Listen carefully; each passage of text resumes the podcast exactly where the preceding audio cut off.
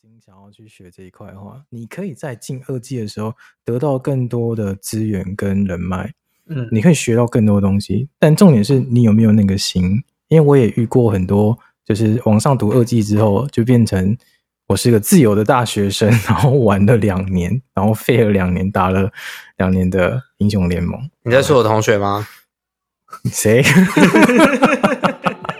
哎，怎样怎样？你现在收听到的是《能源咸派》，你的故事，还有我想听。欢迎回来，《能源咸派》这个节目。这个节目呢，主要会在生活上找到一些不同面向职业的人。那么，希望你呢，能在这段路程中可以了解到你真正想要去的地方和去的方向。在有些职业里的第一人称的感官，我们可以去来了解一下。所以，《能源咸派》再次再跟你见面。那么之前呢，曾经有人跟我说，说我到底是有做什么工作，做呃正职的工作，然后有时候都很尴尬的说，好了，我其实是有个正职工作，然后那个正职的工作叫牙体技术师，这个职业常常被很多人都说你到底在干嘛，所以我也觉得很纳闷，因为也很多人对这个职业有一个既定印象。那我们今天呢，我觉得要聊这个话题，让大家知道这个职业到底是做什么的话，找来的之前班上的一个活跃分子，然后他是我们的安姐。Hello，大家好。对啊，你来自我介绍一下，就是你最近在忙什么，然后还有你现在的职业。好，我现在的职业是保险业务员。嗯，那之前呃。在牙技界打滚也算是有九年左右了，嗯哦，嗯，因为五专嘛，五专就五年，然后二技研究所，然后在牙技这个行业工作了三年，嗯，对，那呃，牙技这个行业呢，它主要就是最常被误解的是说，哎呦，赚很多，哎，对对对，真的是，就是通常人家都会觉得，哦，做假牙，哦，嗯。所以是牙医师吗？没有，不是，不是牙医师，是牙体技术师。哦，齿模吗？模型吗？对，哦，对对，做做齿模的。哦，做齿齿模工嘛，齿模工，你才齿模工，我们是牙体技术师，好吗？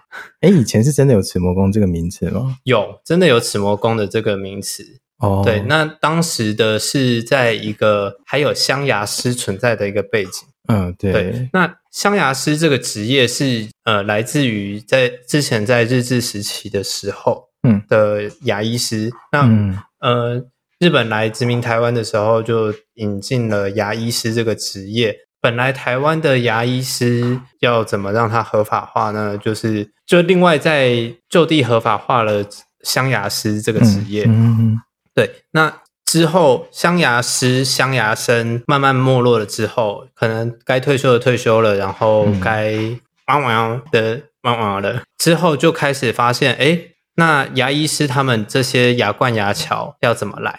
或也就是我们俗称牙套啦，牙套的部分要怎么来？或者是全口假牙、假牙的部分要怎么来？对对对对对。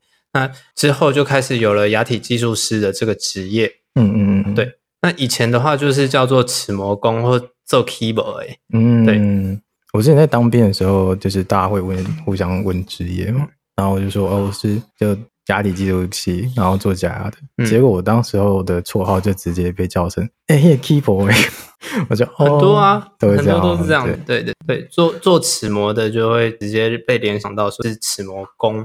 那其实，在民国九十八年的时候。牙体技术师在三就是立法院三读通过之后，成立了牙体技术师与牙体技术生的国家考试。从此之后，就是它就是列为是国家考试的师字辈的职业。嗯，同时也是医事人员。对对对对对对。之前不是有那个在领公发口罩？啊、其实你只要凭着你牙体技术师的那个证件，然后去卫生所领，其实也是领得到口罩。知道吗？我那时候是因为我们有加入工会。所以工会会固定会发，对对对，工会会发。那其实就是分派下来的时候，会优先分到工会那边，那工会再分到各单位这样子。哦，对对对对。然后害我现在一堆口罩用不完。哦，有啊，我那边也是一堆。我想说，哎，怎么还有？对啊。然后那时候我记得我们当初为什么因为进入这个科技的时候，我觉得还蛮好笑。重点是在这一个行业，这个科系其实台湾只有四个学校才有。对，对那现在目前的话，北部就是台北医学大学，嗯、北医，北医，然后台中的话是中台科技大学，嗯，常常被人家误以为是中台产是没有，是中台科技大学。诶，真的假的？对，中中台科技大学，我有去过中台的牙体技术系。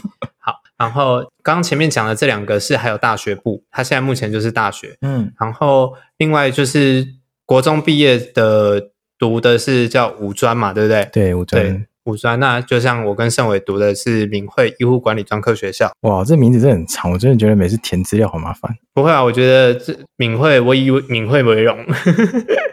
我觉得敏慧的学生都好乖哦。对啊，然后再来就是高雄的树人树人医护管理专科学校，这四间学校都有牙体技术科或牙体技术系这样子。嗯、那之后的出路，如果要继续升学的话，那目前的那个中台科技大学跟北医，北医吗？北医都有研究所可以继续往上升，这样子。哦，对，那或者是如果要转换读那个医学工程的话，像就出路就变很多了，像像中山啊，嗯、或者是其他有医学工程的学校，其实都可以凭借着牙体技术师的国考的证照，然后做一个加分的推甄。